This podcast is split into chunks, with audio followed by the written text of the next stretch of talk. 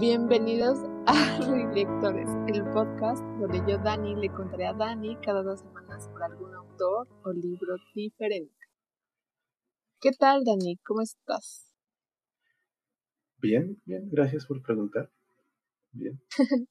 Soy una persona muy amable. Sí, bastante, bastante polite. Es más amable que el gato amable. sí, pues así tiene que ser. ¿Qué me traes de nuevo esta semana, Dani? A ver, platícame. Va, va, va. Mira, esta semana te voy a platicar sobre Edgar Allan Poe. No sé, supongo que ya lo conoces, es súper ubicado, pero es muy interesante. Sí. sí, obvio. Más porque nos pusiste a leer algo de él.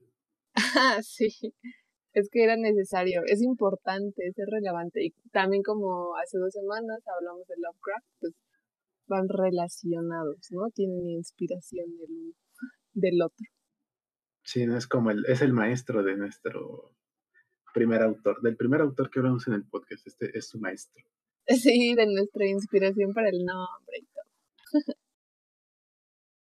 Pero, bueno, te voy a comenzar a contar un poquito sobre él.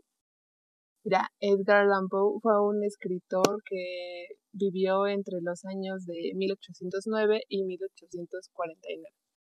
Él es conocido por su narrativa de terror y también es considerado uno de los grandes maestros dentro de la literatura universal y padre del género de detectivesco. Él nació en lo que es Boston un 19 de enero del año 1809 y fue hijo de dos actores de teatro, pero pues ellos se murieron y él quedó huérfano antes de cumplir sus tres años. Tiempo después, un hombre millonario, era de negocios, llamado John Allan, que vivía junto con su esposa en Richmond, Virginia aceptó a lo que fue el pequeño Edgar y mm, él tomó el apellido de su, de su padrastro y creció en su hogar realmente nunca llegó a adoptarlo como que de una manera legal, pero al ser huérfano le trajo como que un estigma, ¿no? Porque la sociedad era muy aristocrática y clasista en lo que era el sur de los Estados Unidos y fue difícil tratar con ellos. Cuando cumplió seis años, por cuestiones de negocios familiares se mudaron lo que era Edgar y su familia adoptiva a Londres, donde el joven estudió en uno de los exclusivos internados de, de Chelsea, me parece ser, y ahí aprendió a escribir latín y hablar francés. Cuando era niño escuchaba muchas historias sobre zombies, aparecidos y magia negra, ¿no? Bueno, cosas así muy extrañas. El ocultismo, ¿no? Y cosas oscuras. Sí, fue, fue creo que, bueno, no creo, fue en Londres cuando empezó a, ser un ávido lector por parte del género de terror, ya que venían publicadas en las revistas inglesas y escocesas que le llegaban a la oficina de su padrastro. Eh, lo gótico y lo romántico siempre se mezclaban con estas historias y tenía páramos sombríos, mansiones en ruinas y protagonistas, bueno, y las protagonistas eran familias castigadas por, por una maldición y demás cosas. eh, cuando la gente mala. Sí, sí, siempre, siempre. Algo tétrico, ¿no? Algo de terror tenía que pasar en esas revistas.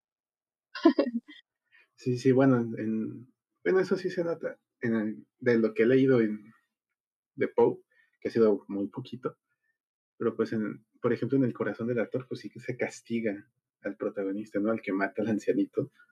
Sí, es súper lamentado. sí. Ahora ya sabes de dónde viene su inspiración. Cuando estaba igual jovencito, aprendí a recitar poemas y se los deleitaba a las amigas de la que era su madrastra. Pero pues los negocios no fueron los mejores, así que por eso tuvieron que regresar a Estados Unidos. Míralo, el, el Poe acá buscando su sugar mommy. sí. Acá recitando poemas acá. A ver si de, de, casualidad alguna caía con alguna de las mamás de su madrastra. de sus amigas, de sus amigas. Imagínate, bien vivillo quien lo hubiera visto. Oye, estaba joven. Chavalito, chavalito. Chavalito, chavalito, Joaquín. y bueno, ya que regresaron, pues su papá, no sé, no estaba como que muy feliz con, con el trayecto que tenía este Edgar de que le gustaba leer y así, pues no, no lo apoyaba. Y la que siempre le demostró como que su apoyo, su cariño y todo eso fue su madrastra. Cuando regresan, bueno, fue en el año de 1820 y una vez estando en Estados Unidos, él continuó con sus estudios universitarios en centros privados. No, era como Lovecraft, no, no se podía juntar con cualquier güey, tenía que ser con la crema innata de la sociedad. sí, tenía que estar acá. Era una escuela privada. De hecho, su padrastro tenía el deseo de que este Edgar aprendiera leyes y comercio. Pues, obvio, nunca sucedió de esa manera. Así que curiosamente... Como, ya sabemos, no pasó. nunca sucedió. Así como otras historias de otros escritores que iremos hablando después. y artistas en general, ¿no? O sea, sus familias siempre quisieron que fueran otra cosa, ¿no? Una profesión de provecho, ¿no? un, o sea, no, que no se dedicaran al arte, que, no se atrevieran a morirse de hambre, como dicen muchos. Sí, que te vas a morir de hambre. Lamentablemente, o sea, sí es, un, sí es una realidad, ¿no? O sea, muchos artistas de cualquier época, o sea, es este, es indistinta la época en la que haya sucedido, pero muchos artistas siempre, siempre, siempre tuvieron problemas económicos. Siempre. Y tuvieron una vida también triste, o sea, fuera de los problemas económicos, también como que su vida sí, también. Muy, feliz. Y, y casualmente siempre hay problemas con los padres. Sí, que no los apoyan. Aquí sí había dinero, pero pues no había apoyo. Imagínate, o sea, ese es el común denominador de cualquier asesino serial. Lo bueno que se convierte en artistas, ¿no? sí, no, encontraron un buen camino para desahogar toda esa frustración. se murieron de hambre, pero pues se encontraron el buen camino. No mataron gente, eso es lo bueno. ¿no? Sí, es el buen camino. pero bien, voy a continuar contándote pues ya durante su estancia en la universidad, él siempre se, pues se enfocó mucho en la lectura y era muy curioso porque él llevaba siempre entre las manos un libro. Y em, al mismo tiempo se fue familiarizando con lo que pues, era la vida de la calle, ¿no? Así como los reyes del arte. era como el Oscar y el otro que no me acuerdo cómo se llama. No, yo tampoco me acuerdo. Pero, terminaron muy mal. Sí, sí. Así, así terminó él. Después de todo esto, pues ya su vida en la calle se aficionó demasiado a lo que era el juego, porque pues, según el dinero que le daba su familia no era suficiente, y también lo que era la bebida, lo mm, que le provocaba... Eh, perdón que te interrumpa, pero e, eso, este, ¿cómo se llama? de alguna manera lo plasmó. no, no, bueno, sí. Pero de alguna manera lo, lo plasmó en su. En, el cuento de. Ay, ¿cómo se llama? El de William Wilson. Mm, mm, Esa parte de que es aficionado al juego y este así al, al excéntrico se, se refleja mucho en ese, en el de William Wilson, que apenas lo terminé de leer. Eso que lo leí muy recientemente, dije, ah, o sea, eso me suena a, algo. Y hasta ahorita me acordé, ¿no? Fresco el asunto. Reciente, todavía huele. Sí. No lo he leído. ¿Qué tal era su novela? Para él era autobiográfica. Yo creo que sí. Bueno, muchos autores hacen eso. ¿no? algunos relatos son hacia manera de autobiografía de alguna etapa de su vida. Yo creo que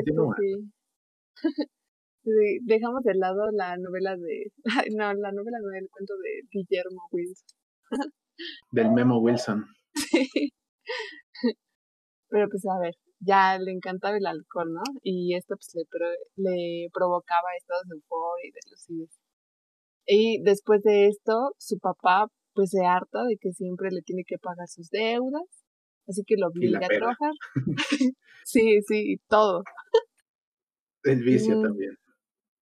Ay, sí, porque también le entraba. o sea, parejita todo. Hijo eso. Hubiera sido mi compa. Aunque estuviera chavalito, chavalito.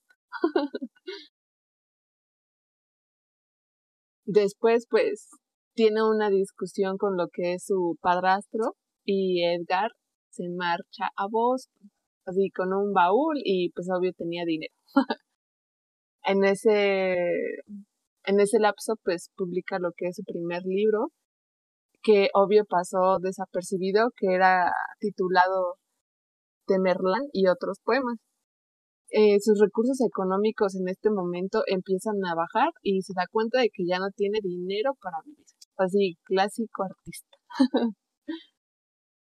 Por lo que saliste en el ejército y fue entonces trasladado a Charleston y con otro, con el tiempo pues fue ascendiendo a artificiero. Pero pues aquí igual tuvo problemas y todo, porque es, no sé, porque pues siempre tiene desobediencia, ¿no? Es rebelde. No, ¿cómo se llama? Eh, ahorita, ay, güey, es que sí creo que, o sea, esta parte de su vida sí la plasmó completamente en el de William Wilson, o sea, conforme más me estás contando esta parte, digo, no manches, o sea, William Wilson es, es, Edgar Allan Poe, o sea, ahorita me está cayendo el 20 y dije, no mames, esto es muy parecido al cuento. Porque también se enlistó en el ejército, este William Wilson también entró al ejército. No manches, o sea, ya vamos acá uniendo las pistas y es su novela autobiográfica. Su, su cuento autobiográfico, sí, la verdad, sí. Ay, no manches, yo con novela y son cuentos. Sí, es, era cuentista. Su única novela, pues la de la narración de Arthur Gordon Pym. Su primera y última. Yo tengo, tengo otra opinión, pero la voy a dar después. Está bien, está bien. Mm, bueno, abandona el servicio en lo que es 1831 y de ahí se va hacia Nueva York, porque pues igual problemas de, te digo, de desobediencia. Y ahí sus amigos o compañeros que tuvo en, en la universidad pues lo ayudan a publicar otra cosa que se llama, bueno, otra obra titulada Otra cosa, como si fuera cualquier, cualquier, cualquier... cochinada.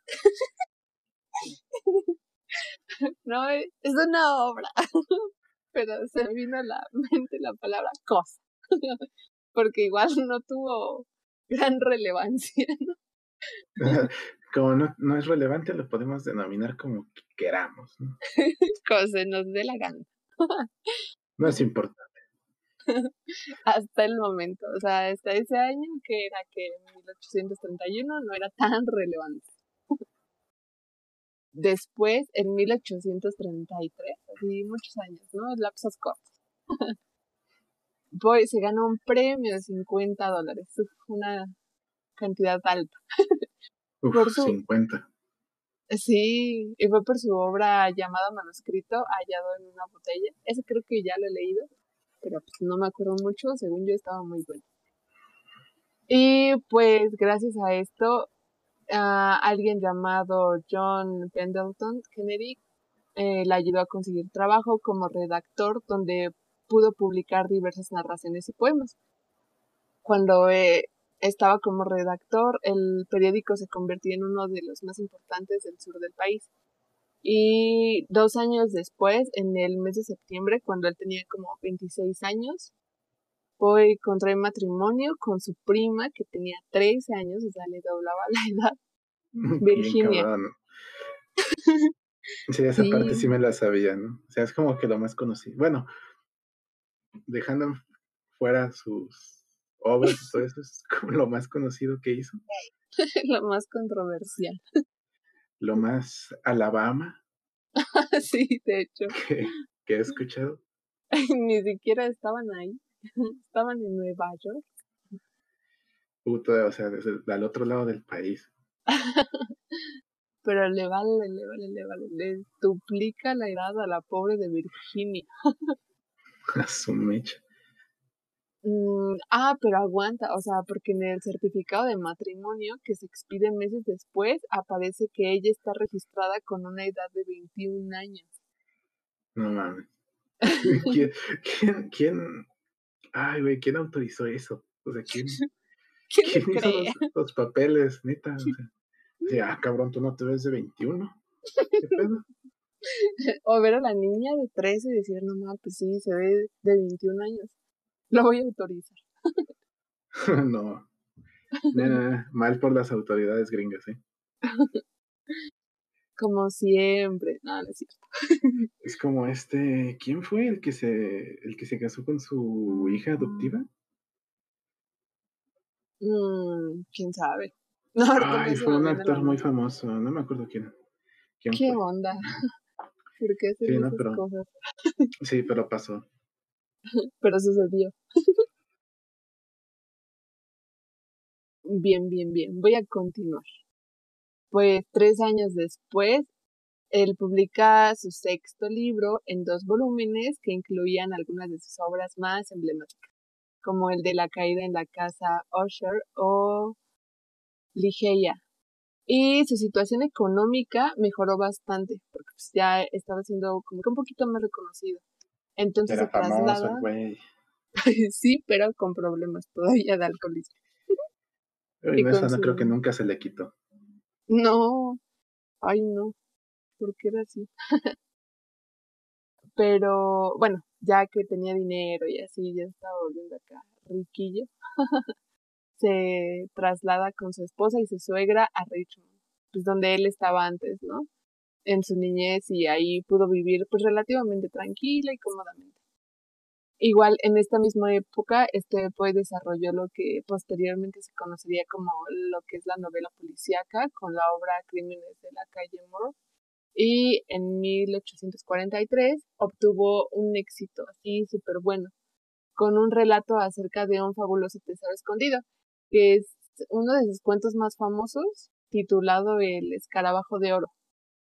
Y dos años después escribe El Cuervo y otros poemas, que esos creo que es de los más famosos a mi parecer. De nuevo, referencias de los Simpson. sí. Ahí aparece. sí, no, yo sí creo que el de... Yo creo que, bueno, yo considero El Cuervo como su trabajo más famoso. Sí, sí, o sea, te digo, hasta los Simpson tienen un capítulo de esto. Los Simpson hablan de muchas cosas, ¿no? Sí, tienen atinaciones también. Bastantes. Pero bueno, esto fue en 1845 y un año todavía después publica otra de sus obras que igual es muy famosa, que es el barril de amontillado. Este no lo he leído, pero pues es importante. un año después hay que leerlo, yo digo que estaría muy interesante. Bueno como sus...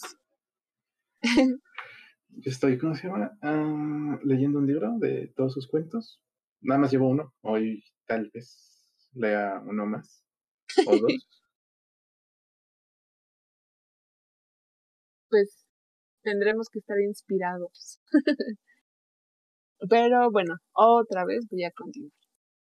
Eh, un año después, o sea, si esto era en 1846, en 1847, um, en el mes de enero, su esposa Virginia muere a causa de la tuberculosis cuando ella tenía 24 años. Y pues cuentan sus amigos de lo que era este Allan Poe, bueno, contaron que, que pues él traía una capa de cadete que era una prenda que durante meses había estado sobre la cama de Virginia, ¿no? Que ella me parece ser que la había abrigado y él pues la utilizó durante todo el funeral. Y tras la muerte de su esposa, pues entabla relación pues, con varias mujeres porque le vale la vida. Pero... ya, no tenía por qué... un motivo por el cual seguir, ¿no? Ya. Se aventó a todo lo que podía. Sí, se fue tendido como bandido. Pero pero nunca llegó a nada debido a su difícil carácter, ¿no? y los problemas que seguía teniendo con la bebida, porque siempre lo acompañó. Así como Rocky me acompaña mi vida, a él lo acompañaba el alcohol. Si eso no muere, ¿no? Eso no, no pasa. no, siempre fiel. Y pues él estaba en un estado de desesperación, pero aún así se decide seguir escribiendo y tuvo obras relevantes en esta época, como uno de sus ensayos al que llamó Eureka y que al que mm, posteriormente pues iba a ser uno de sus últimos publicados. Después de esto, en el año de 1849, fue, mm, llegó a tener como que una relación con una mujer que se llama Sara y se iban a casar, pero a pesar de, de que todos lo veían muy feliz y todo entusiasmadísimo, pues Poe un día desaparece y se le perdió el rastro. Así que fue un 3 de octubre de ese mismo año, que recordemos que era 1849, Poe fue hallado en las calles de Baltimore. De hecho, lo encontró un periodista en una alcantarilla, por ahí tirado, en estado de delirio. Bien random, ¿no? Hay un cabrón en el piso. Sí, o sea, tiradísimo, y estaba además delirando, angustiadísimo y no sé. O sea, lo ayudaron. ¿no? sí, sí, eso es súper. Esa es una escena de un día cualquiera aquí en, en México. y no son escritores famosos, o sea, cualquier persona. Es, cualquier güey que abandonó la escuela. ¿no? o que no la abandonó. no, cualquier estudiante de comunicación. o cualquier estudiante con crisis de existencia. Cualquier universitario puede ser ese güey que esté tirado en el piso. sí, sí, sí, sí. Yo ya no llegaré a eso, ¿no? Porque pues ya voy a acabar. Pero... ¿Quién sabe? ¿Quién sabe si voy a acabar? No puede ser. no, quién sabe. Yo creo que incluso un ingeniero puede terminar así. Yo creo que sí. También allegados al alcohol. Bastante. Y bueno, ya que estaba así en delirio total, ahí en la alcantarilla, tirado, lo trasladan a un hospital, uno de sus amigos llamado James, y lo trasladan a un hospital de Washington, donde él muere un domingo a las 5 de la madrugada. En ningún momento fue capaz de explicar cómo es que había llegado a dicha situación o por qué motivo pues llevaba ropa que ni siquiera eran suyas. O sea, estuvo súper random, ¿no? o sea, no, o sea, la ropa ni era suya. no, y dicen que la ropa estaba así súper desgastada y todo. Hay muchos rumores, ¿no? De cuál es la causa de su, de su muerte. De su muerte.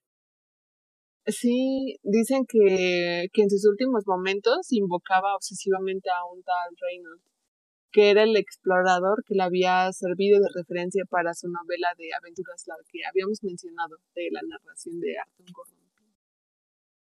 Ok. Y que según sus últimas palabras fueron que, pues, que Dios lo ayudara, ¿no? A su pobre alma. Ayúdame, Diosito. Son las palabras de cualquier güey que tiene una cruda terrible. acaban de recogerlo. sí, que te sientes que te vas a morir, ¿no? Que sientes que ya te recogió la cruz verde y ya le estás pidiendo ayuda a Dios. Pero sí se murió, que es triste. Él sí, él sí tuvo la mala suerte de morir. Eh, sí, o sea, estaba en ese momento de que Dios lo ayudara a su pobre alma, porque ese Dios sí se murió. Dios soy yo de nuevo. Hola, Diosito. Mm, según, o sea, también esto ya no está así como que bien fundamentado, pero dicen que los informes médicos, como su certificado de defunción, se perdieron. Y que pues los periódicos de esa época dijeron que la muerte pues, de este gran escritor se debió a una congestión o una inflamación cerebral. algunos dicen que fue pues, causada por el alcohol, otros dicen que, que fue por drogas, otros por sífilis, e inclusive otros han dicho que fue por rabia. ah, cabrón. Pero pues sí, yo creo que sí era muy común en ese entonces. Una ah, mordida de rata. Él ahí al lado de la coladera. Sí, no lo dudes. Pero igual yo tenía entendido que él tenía una muy baja tolerancia al alcohol, ¿no? O sea, que tomaba muy poquito y ya con eso estaba en niveles astrales de Ajá. Es que también es lo que dicen, o sea, hay, o sea, muchísimas teorías, porque una de ellas incluso es que lo llegaron a asesinar, porque como tú dices, no era tan resistente al alcohol y, e inclusive llegan a decir que ni siquiera le gustaba ir como a bares. Mm, entonces, pues como que no tenía, no sé, relación, ¿no? Sí, aparte creo que en ese, o sea, cuando lo encontraron muerto era época de elecciones, ¿no? Algo tuvo, tuvo que ver que era época de elecciones con su muerte. Había leído por ahí algo, pero la verdad no, no recuerdo muy bien por qué, cuál era la relación, pero decían que tuvo algo que ver. Sí, sí recuerdo eso de que también era época de elecciones. Pero, pero pues lo más relevante fue eso, ¿no? Que fue por alcohol, fue por drogas o cualquier otra cuestión. Como que, como tal, no tienen una razón específica para la que se haya muerto, sino que todas fueron teorías. Sí, no se, ha esclarecido, no se han esclarecido los hechos. Y no va a pasar. no, porque pues vivió como en 1800, se murió en 1849, ya no va a suceder. No, y aparte su, su autopsia, ¿no? En los archivos de su autopsia, pues desaparecieron.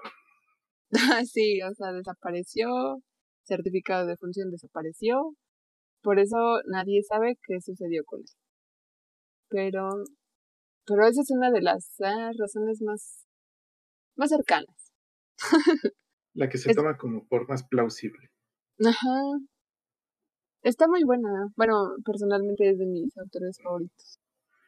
Entonces tiene una vida, o tuvo más bien una vida muy controversial, con sus problemas, con la relación que tuvo con su, prima. Con su familiar. con su prima, más que nada. que le valió, o sea, 13 años de diferencia. No, güey, te deja de tener infancia, güey. No, no le dejó así, le valió. Tendidísimos como bandidos. Porque eso no existe. en ese entonces, los derechos de los niños no existían. Ay, como dato curioso, ahorita mencionando los derechos de los niños, en Estados Unidos tuvieron primero derecho los animales y después tuvieron derecho los niños. No manches, ¿en serio? Sí, a base de, este, de que tuvieron, de que empezaron a tener derechos animales, empezaron a decir, ah, cabrón, o sea, ¿cómo es que los animales sí tienen derechos, pero los niños no? ¿Qué pedo? sí, o sea, ¿qué lógica tiene eso? de hecho, creo que hubo un caso en el que salvaron a una niña aplicándole los derechos de los animales. O sea, en el caso la trataron como un animalito para poder resolver su caso. Así de primero dejamos de lado que eres un ser humano y después Vamos te ayudamos. A decir que eres un animalito para poder resolver tu caso. Eso le hubiera ayudado a esta. Ay, ¿cómo dijiste que se llamaba su prima? A Virginia. Virginia. A Virginia. La hubiera, la hubiera salvado. Sí. De, su primo cachondo. No más, o sea, ¿cómo, ¿cómo le valió? Todavía me pongo a pensar, ¿cómo es que habrá llegado con su primita? O sea, Virginia, 13 años, pobre. ¿Cómo se, ¿Cómo se, la pedía a sus papás? Ese, ese es el caso que más me... Mm, ¿Cómo decirlo? Sí, como que más me causa conflicto. ¿Cómo llegas con tus tíos? o sea, no importa que sean eh, familiares sanguíneos, no sé, no importa. O sea, ¿cómo llegas con ellos? Y dices, me voy a casar con mi prima, güey. ¿Cómo dices eso? Ay, no. Imagínate si vieran una película autobiográfica, ¿cómo, eh, no sé, tendrían esa escena? No, no, lo cancelan. Así Edgar Allan Poe cancelado. O se la saltan ya de plano. Pero es relevante en su vida, no se la. Lo sustituyen por un animalito. Bueno, ya todavía peor, ¿no? Porque en ese entonces creo, bueno, no me acuerdo si en ese entonces ya, pero pues tuvieran derechos antes que los niños, ¿no? No, imagínate que no hubieran dejado al animalito casarse. Sí, porque ellos sí tienen derechos y los niños no. Así que puedes casarte con un niño. Sí, el animalito no, por favor, ni siquiera me lo toques. Sí, no, está la ley, no te puedes casar con un animal. Pero te puedes casar con un menor de edad, con eso no hay problema. Y hasta te hacemos el, no sé, el acta de matrimonio. Acuérdate que le Te ponemos damos que... descuento. sí. Y lo falsificamos, o sea, le ponemos otra edad, 21 años. No, no, no, no, no, qué caso. Pues, por mi parte, creo que esto es una de las cosas más resumidas del auto. Creo que la parte que estás mencionándome, como me dijiste de... Ay, de las elecciones, eh, era porque pensaron que era un secuestro electoral. Y, y pues imaginaban que eso lo había pasado, ¿no? Porque pues desapareció y nadie sabía que, que le había sucedido hasta que lo encontraron e imaginaron que era el secuestro electoral. Sí, esa parte sí. No sé, o sea, sí, hay mucho misterio alrededor de su muerte. Sí, ¿tú por qué teoría te inclinas? Yo por la del alcohol. Sí, yo también. O sea, por el estado en el que estaba, así ya delirando totalmente. Sí, creo que pudo haber sido efecto del alcohol. Alcohol y drogas. ¿Dónde? ¿Quién sabe? O sea, porque, bueno, no me, o sea, no me acuerdo la localización exacta y si había algún bar cerca o algo así, pero la pregunta es dónde y cómo llegó hasta ahí. ¿Quién sabe? Nunca se sabe. Y o sea, ni siquiera podía explicar cómo es que llegó ahí, porque pues, ya que lo llevaron al hospital ya estaba delirando, nada más, hasta que se murió. Lo único coherente tal vez fue que Dios ayudara a su pobre alma, pero nada más. Pues su último mm, resplandor de elocuencia, de cordura.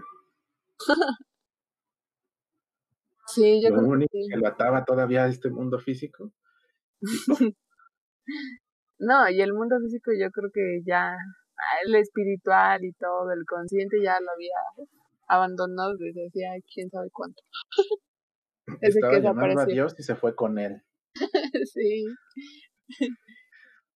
Él escogió una forma violenta de llegar hasta el cielo. él escogió la línea directa. Dijo, no, yo no quiero intermediarios, yo voy con él. Sí, no, no, no, directito, ¿para qué perder el tiempo? Pues qué tristeza, ¿no? Mucho, o sea, como conclusión de, su- de toda su vida, pues qué triste. Solo neta. 40 años creo que vivió. Ajá, 40. Sí, sí, sí. Qué corta 40 vida. o quién sabe, ¿no? Porque era de 1809 a 1849, quién sabe si alcanzó a cumplir un poquito más. Pero pues vamos a cerrarlo en 40. ¿no? Hay que redondear. Sí, no, no hay que complicarse con meses ni nada. Y a ver, tú que has leído más a Poe que yo, ¿qué me puedes contar de así de cualquier obra que te acuerdes? Mm, recuerdo que la primera que leí fue la de Los crímenes de la calle Morgue, algo así. lo leí apenas a revista, bueno, lo dije apenas. Y no, me lo dejaron, de hecho, ese cuento en la secundaria. Recuerdo que en ese entonces tenía una, una profesora, pero pues no daba clases, entonces estaba su practicante y ella nos dejaba mucho leer cuentos. Y fue de los primeros que me llamó la atención porque siento que eran súper ligeros y como que su esencia, su narrativa no es tan fácil encontrarla, ¿no? Entonces a mí me gustó muchísimo. Después de eso, recuerdo que me puse a buscar más cuentos de él Y pues ya investigando, imprimía sus, sus cuentos así, me venía a mi casita y acá las leí. Ella, leí muchos cuentos, ese me gustó mucho, pero yo creo que los que más me gustan es el del corazón del actor. Es bueno, es bueno. igual que nos dejaste leerlo en el grupo.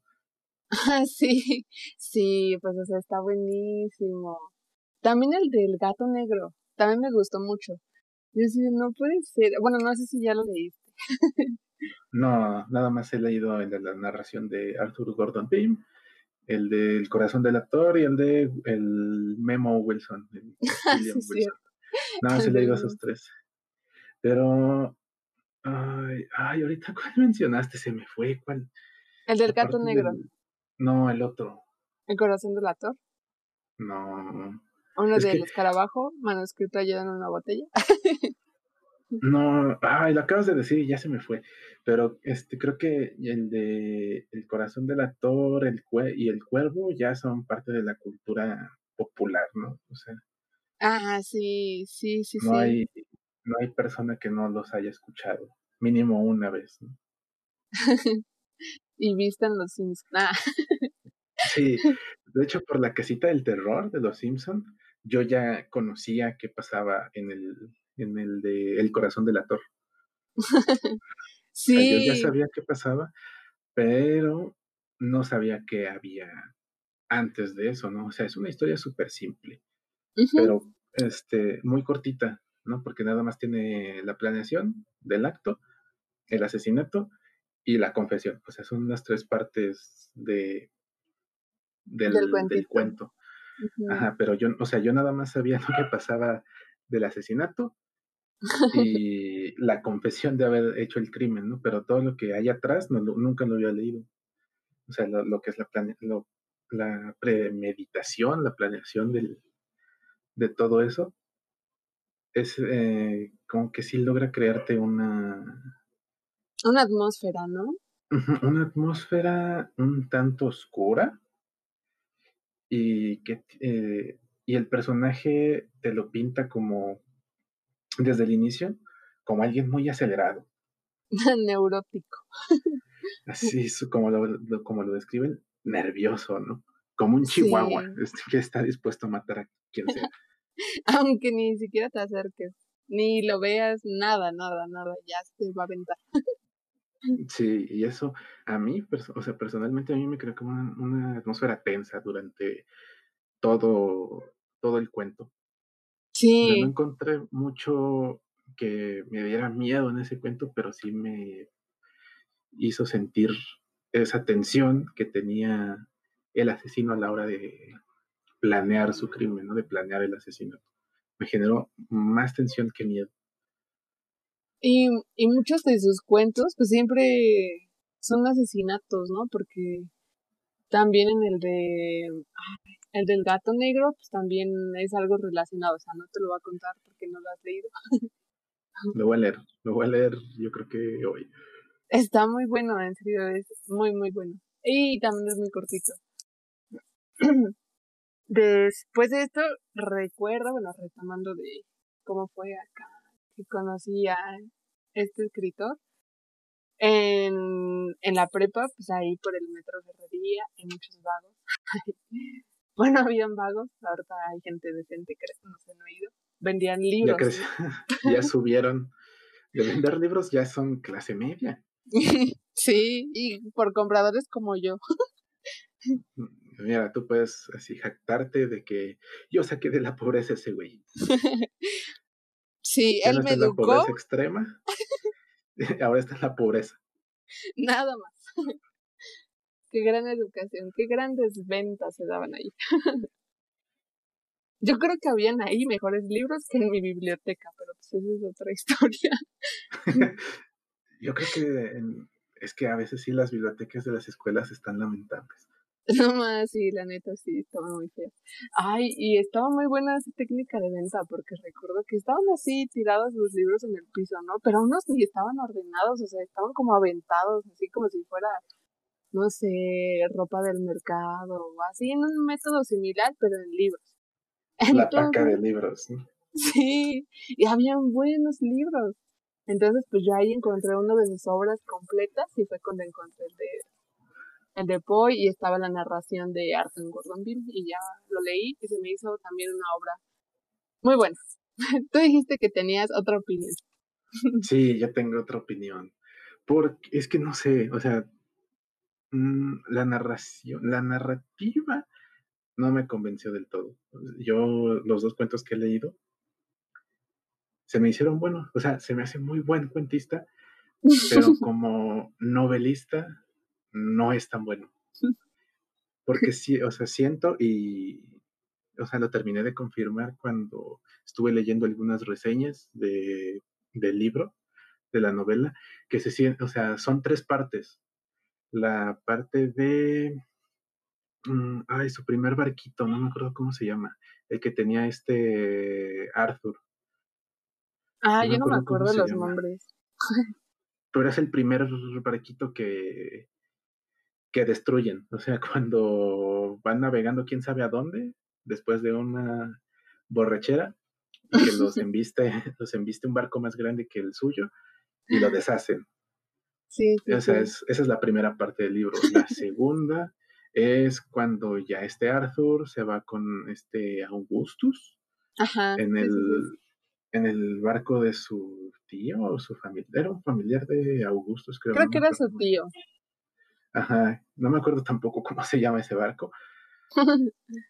Pero esa es la segunda parte. O sea, cuando se suben al barco hasta que naufraga el barco. Tirados ahí en la inmensidad. ahí ya, tirados ahí eh, como Poe ya pidiéndole a Diosito que ya acabe. sí, es cierto. Y la última parte es la de el Jane. Ese sí me acuerdo. el nombre del barco. Todo triste, sus barcos. O sea, pero es que la manera en la que lo describe, porque es súper sanguinario a veces. Sí, la parte del motín, cuando matan a los, a los amotinados en, en el camarote del capitán, esa parte es bastante gráfica y el barco de cadáveres. Ese se me hizo todavía un poquito más gráfico. Y el, la parte del canibalismo. Ah, también. Ese, no sé, esa me, por alguna razón me gustó. No es que yo sea caníbal o que tenga tendencias caníbales, pero a mí me gustó, se me hizo interesante así, ah, no me destazar un cuerpo. No es que yo lo vaya a hacer. Ay, no puede ser. pero la así de que se dividieron el cuerpo, así, de que le quitaron las extremidades y dejaron ahí el torso, puff, ahí con una plasta y empezaban a morder la carne. O sea, esa parte yo sí me la imaginé y dije, ¿qué pedo con mi mente? O sea, ¿por qué me imagino esas cosas y otras no? o sea, ¿por qué esto sí me lo puedo imaginar y no me puedo imaginar un proceso que vivía en la escuela? Sí, no, y es, o sea, son cosas que en la escuela veo físicamente, ¿no? O sea, nunca he visto a alguien canibalizar un cuerpo y aún así me lo pude imaginar mejor. Ay, no, pero es que siento que lo describe tan bien que te da esa posibilidad de, de imaginarlo. Bueno, es que, o sea, yo voy a hacer en este momento como Vargas Llosa en su ensayo en el que le daba preferencia a sus autores favoritos. Así yo. Sí, ahí te vas a estar así del lado de Poe todo el tiempo, ¿no? Vas a decir, vas a enaltecerlo su trabajo. Así de, no, es que tú no apreciaste bien esta descripción. no, es que, no, bueno, esa sí la, sí la aprecié, ¿no? Pero también la parte, regresando al, a lo que te estaba contando, la última parte del, o sea, la última parte de, la novela es la del Jane, ¿no? Cuando los rescatan, eh, van a la isla de los salvajes, según piensan, a la tripulación y se escapan. Esa es la última parte del, de la novela, pero yo sentí, como muchas otras personas que de las cuales leí reseñas, que son tres cuentos diferentes. ¿En serio? Yo, ay, yo sí sentí que... había tres cuentos distintos en la novela. O sea, en cada barco, por así decir, por, por dividirlo de alguna manera, cada barco era un cuento distinto. Así es como yo lo sentí. O sea, en alguna parte como que perdía relación con la parte anterior, porque igual de un, en, en un momento de cuando naufragan en este Augustus, Arthur y Pierce. Este, em, en, esa, en esa parte del naufragio, cuando todavía estaba este vivo, este Parker, creo que se llamaba, este Augustus pasó a ser completamente un personaje secundario, ¿no? O sea, al principio era el mejor amigo del, de Arthur, ¿no? Del. Ajá, sí, sí, sí. Y de una manera muy abrupta termina siendo un personaje ya irrelevante, ¿no? O sea que X. perdió todo el protagonismo y que no importaba si se moría o no y que al final sí terminó muriendo de una manera súper repentina. O sea, así de que, ah, ya no pudo más y valió madre. Se, se murió por la gangrena. y se muere.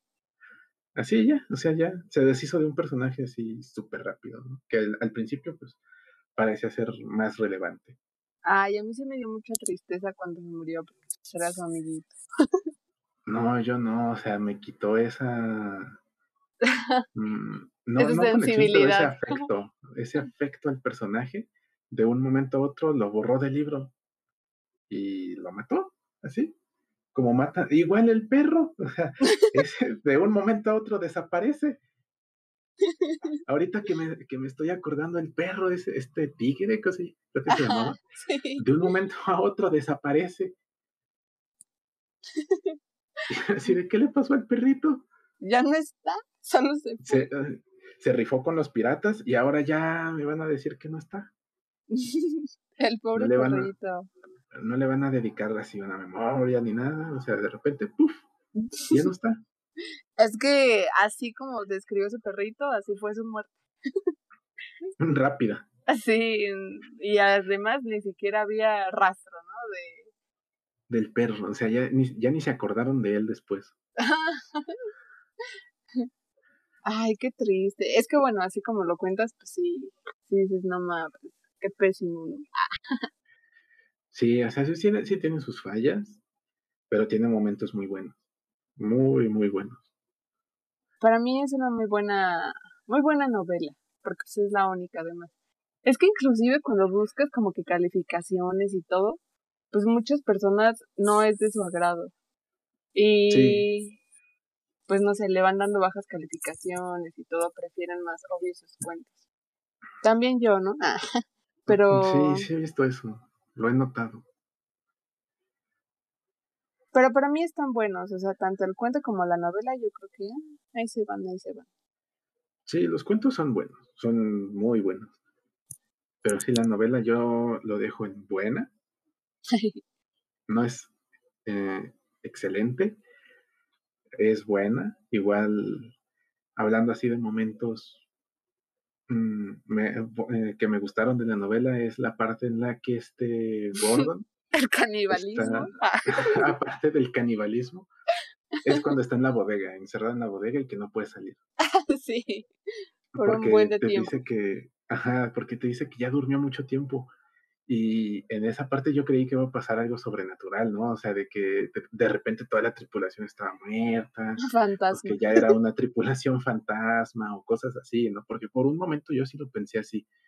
Esa parte sí te la pinta como que va a pasar algo paranormal, ¿no? Va a pasar, van a pasar espectros o cosas así. Y ya cuando aparece el perro, yo dije, ah, ¿qué pedo? ¿El perro de dónde salió? ¿Se lo estará imaginando? Ay, eres amiguito. Ajá, y, después ya lo, lo, identifica, ¿no? Dice, ah, cabrón, este es mi perro. ¿Qué haces aquí, güey? ¿Cómo te metiste? ¿Cómo llegaste? Y ya después se da cuenta de la notita y dices, ah, bueno, no tiene nada que ver con, con fantasmas, ¿no? Pero es como... que su vida corre peligro. ah, cabrón, ¿por qué corre peligro? Y después te, te das cuenta de que es algo más vivo que muerto.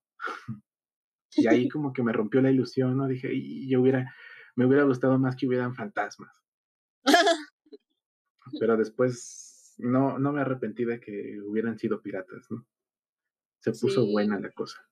Ay, no, todo rufián, todo sanguinario. Ahorita como me estabas escribiendo al perrito, me imaginaste como cuando te ibas de paseo cuando eras, no sé, niño y tu mamá te mandaba un lunch, ¿no? Así de ahí te va. Con una notita. mis provisiones. Ahí, ahí te va tu perro. que te acompañe. Una, una, notita de que mi vida corría peligros y salía. y me fui. y me valió. Pero pues sí voy a leer más. Muchísimo más. Sí, hay inclusive otros, otros cuentos que la verdad hubo uno en el que no recuerdo el nombre, pero lo que sí recuerdo es que eran como unas habitaciones, ¿no? Y en cada habitación eran de colores distintos y sucedían como cosas diferentes. Tenía una razón de ser. La verdad es que no recuerdo el nombre, tampoco terminé ese cuento, pero me dio mucha intriga. Pues lo voy a buscar. ¿no? Tengo el libro de sus sesenta y tantos, sesenta y siete relatos. Entonces por eh, ahí debe de estar, seguro, ¿no? Sí, sí, yo creo que sí. Debes de comenzar así. Clásico, el gato negro. Yo creo que clásico, el cuervo. La verdad es que es de sus obras más famosas, pero no soy sí, fan. yo por, el, por eso la conozco. Lo conozco más bien, por el cuervo. Sí, y curiosamente, de hecho, yo ese cuento lo leí muchísimo después y no me encantó tanto, pero pues tal vez falta de apreciación en ese instante, igual si lo vuelvo a leer, puede que cambie mi opinión. Pero yo Sí, creo ¿no? que... Como, como yo con García Márquez. Ah, sí. Oye, García Márquez sí es bueno. Bueno, a mí me gusta. Es bueno, ¿no? Pero bueno, ahí mandé un meme, ahí mandé un meme al grupo de la comparación entre 100 años, 100 años de soledad y, es- y ay, güey, ¿cuál era la de Pedro, Pedro Páramo? Páramo. sí, ¿no? Lo De me que dio... Pedro Páramo es mil veces mejor que 100 años de soledad. Sí, yo... No he leído ninguno, aclaro, no he leído ninguno, pero Pero lo vi en un meme. Así Los- que no, no me crucifiquen, por favor, lo vi en un meme. Los memes ilustran. Pero sí lo voy a leer. Ya tengo, tengo muchas cosas que leer. Sí. En dos semanas. O sea, en dos semanas tengo muchas cosas que leer. Ponerte al corriente. De hecho, bueno, yo sí leí Cien años de soledad y una parte de Pedro Páramo. Me gustó un poco más la narrativa de Márquez, pero, pero... Ay, o sea, todos se llaman igual. Que José Arcadio Buendía, que Aureliano, y todos tienen el mismo nombre.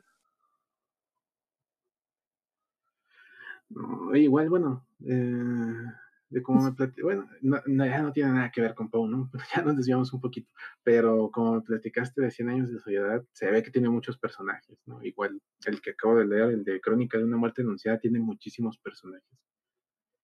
Sí, A veces es difícil seguirle la historia por tantos personajes. O sea, tiene muchos personajes que hablan a lo mejor unas dos, tres veces y uno que otro sí llega a ser relevante en la historia, ¿no? Pero sí es un poco mm, complicado porque te hace bolas, son muchos personajes, muchos, demasiados. Sí, yo creo que por esa razón eh, debe de ser un libro al cual le debes de dedicar tiempo y te lo debes de seguir. O sea, no de que ahorita lo leo y luego en un mes lo retomo porque puede que le pierdas como que el hilo, ¿no? A todos El los hilo. personajes. Sí, no, totalmente, totalmente. ya súper desviados, ¿no? De Edgar Allan Poe, así de, ¿y te acuerdas cuando se murió García Márquez? Ah, pues hacen referencia. A eso, en este otro libro. El personaje es una clara referencia, un claro guiño a García Márquez, ¿no? Sí. Sí, ¿Por qué? Pues sí. porque el personaje tiene bigote y ya. ¿no? Tiene bigote chistoso, ah, es García Márquez. ¿no? Está chistoso. O, o Benedetti, ¿no? El gato que se parece a Benedetti. sí. O sea, yo creo que también García Márquez podría ser un gato, un animal, un meme. Otro gatito. Pero otro día deberíamos dedicarle tiempo a él. O sea, yo ya me leí Cien años de soledad, El amor en los tiempos del cólera. Había una recopilación de cuentos que cuando yo lo encontré se llamaba 12 cuentos peregrinos. Pero después lo busqué y como que ya no lo encontré, lo encontré fragmentado esos cuentos. Eh, ah, están muy buenos. están muy buenos. Algunos estaban al principio de una de sus breves novelas también. Y de igual manera he leído el de La increíble y triste historia de la cándida Heréndira y de su abuela desalmada. no, ah, tiene un nombre acá bien trágico. Sí, no, no manches, o sea, lo tienes que leer, también está bueno. Ya, sí, yo, ya ahora tengo muchas cosas más que leer, pero sí estoy de acuerdo, ¿no? O sea, voy a leerme un poquito más de Márquez. Yo creo que cuando termine 100 años de soledad ya podemos hablar de él ah. más abiertamente. Ay, yo, uh, no, no es cierto. Se acaba. no, pues sí, con todos los, a ver, ¿cuántos son? Como 35 libros que me faltan por leer.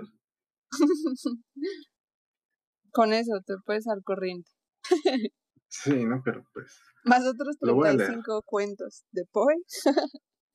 Los 67 libros de Poe. los, los más famosos de este García Márquez y ya podemos hablar de él. Sí, está muy bueno. Ay, no, también uno que recuerdo que leí fue el de Memoria de mis putas tristes de de García Márquez está muy controversial, una obra muy, muy interesante, dijémoslo así. Y yo cuando leí el título dije, mm, ¿de, qué, ¿de qué podrá tratar? ¿no? ¿Y por qué lo está retomando aquí? ¿Por, ¿Por qué es tan importante que hasta hizo un libro? Lo hizo novela. No, y o sea, es relevante. Me acuerdo que ese libro lo tenía en una versión muy curiosa, ¿no? Y en la portada había un viejito que caminaba como con un bastón. Y así de, no, no, ¿por qué? ¿Por qué viene un viejito y por qué tiene este título? ¿Por qué va de puta así un viejo? son cosas que van muy relacionadas, ¿no? en la cultura popular. Sudamericana. ¿Pero por qué? Latinoamericana. en Latinoamérica en general pero no, una vez que lo lees ya comprendes el contexto, te, te pones al corriente, ¿sabes? Es que esos libros también son como un chisme. Uy, a mí me gusta el chisme. Uy, que si no nos encanta. y ahora sí. y yo, ahora sí mueve el dinero el chisme. Retomando. Retomando. Que veníamos. Retomando este autor. A lo que habíamos venido a hacer aquí. Pues mira, ¿cuál es tu conclusión primero que nada? Que creo que ya se perdió, me la dijiste tal vez en un momento, pero ¿cuál sería tu última conclusión? Mi conclusión, pues buen cuentista, no tan buen novelista, y de su poesía no puedo opinar porque no he leído sus poemas. Y que fue un escritor que sirvió de inspiración para muchos otros que basaron su narrativa en el género del terror. Ahí tenemos un ejemplo de Lovecraft. Y es un efecto mariposa, ¿no? Si no hubiéramos tenido a Edgar Allan Poe, no tendremos a Lovecraft y por consiguiente no tendremos a Stephen King. Sí, y muchos otros relatos de terror. O sea, es un autor súper importante, en, al menos en el género que a mí me gusta, que es el género del terror. Terror, horror. Sí, es un, es el, yo creo que el más importante, porque fue con el, eh, erróneamente llamé en el capítulo pasado a Lovecraft como el padre del terror, pero realmente yo creo que es este Edgar Allan Poe del horror gótico y que de ahí se desarrolló todo un, género en los años 1900. sí. O sea, imagínate, pasaron como 50 años, ¿no? Para que tuviera esa trascendencia y hasta la época actual también. Sí, es, es imposible escribir algo de ese género. A ah, cabrón, ya llegaron por mí. es imposible escribir algo de horror sin tener de referencia a Edgar Allan Poe. Es imposible. Así de, bueno, Dani, pues fue un gusto que me ayudaras a grabar estos dos capítulos. Veo que ya va a terminar muy pronto el programa por causas de fuerza mayor. Ojalá te dejen hacer llamadas desde la cárcel. Yo creo que sí. Voy a gastar mi última, mi primera y única llamada. en un tercer ser una llamada como de hora y media. No, pues vamos a grabar, ¿no? Ojalá algún día podamos obtener ingresos para poder pagar tu fianza. no sé ni qué hice. no sé ni cuánto va a ser. Pero esperemos que salga. Quién sabe, ojalá que sí. Pero, a ver, antes de que te lleven, voy a dar mi conclusión. Ay, para aparte de que es tu escritor favorito. Sí, o sea, aparte de que yo voy a ser Vargas Llosa en este momento, enalteciendo a mis escritores favoritos en sus ensayos. pues para mí, la neta, sí es el mejor de terror. O sea. Pues para mí se rifa, ¿no? El, el edgy. Exacto. Para mí fue lo mejor, vida trágica, mucha controversia. No, no, no. O sea, su vida. tuvo la vida de artista completa. la neta, ahí. Controversia, desgracia. y más desgracia.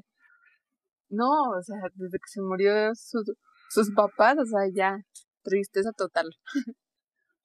Pero pues. Desde que quedó huérfano ahí. Estaba ya su destino.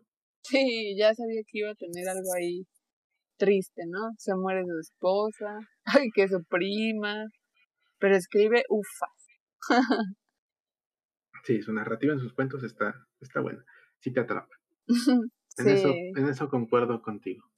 es la única cosa, ¿no? Y yo, además, como novelista, mil estrellas. no es cierto. No concuerdo, pero está bien. Pues creo que por mi parte sería todo. Ahora sí tenemos redes sociales, pero la verdad es que no recuerdo el nombre de la única que tenemos hasta el momento. De la cuenta de Twitter, ya creo que esa va a ser la, nuestra única red social para el programa. Yo ni siquiera la he abierto en mi teléfono, o sea, me pasaste la contraseña, pero ni no la he abierto. No puede ser. No. Y, eh, y, por eso, o sea, de que no la he abierto, ni siquiera sé cuál es el nombre, ¿no? Arroba no sé qué. Entonces, ahí después la vamos a poner en la descripción del programa. Sí, mejor en la descripción, o sea. Y en el canal de Facebook. Ya en el canal, no en el canal de qué pendejo. En el canal de YouTube. En el canal de YouTube, ahí va a estar el link. La presión, ¿no? De que ya te vas a ir a la cárcel. Sí, no, ya están tocando. Y digo, y ya valió madre. Por eso digo canal de Facebook. Sí, ya vieron mi frijolito en la ventana y dijeron, ese cabrón tiene mota. El pobre frijol de 10 centímetros ha crecido. No, ya creció un buen. Ah, no, no puede ser. Sí, son como 10 centímetros. Creció 10 centímetros en dos días. Estoy sorprendidísimo. Descontroladamente ahora. No, Ay, sí, me ya hay que despedirnos, Dani. O sea, ya me van a encarcelar por un frijol. Sí, pues ya ni modo, Dani. Ahí luego te comes una semilla de frijol a ver si crece en tu panza, como en los cuentos de la primaria.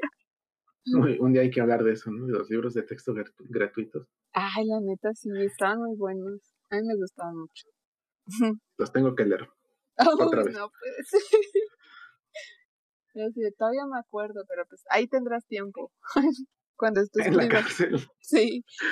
Ya tendré tiempo en la cárcel. Te vas a aventar buenas novelas ahí.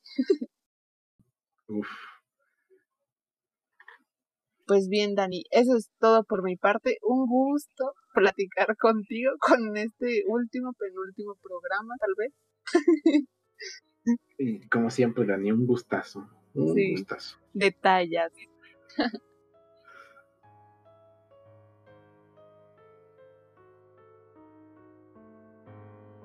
ya. Pero no, eh, no perdí el, la, perdí el comando para para terminar la grabación.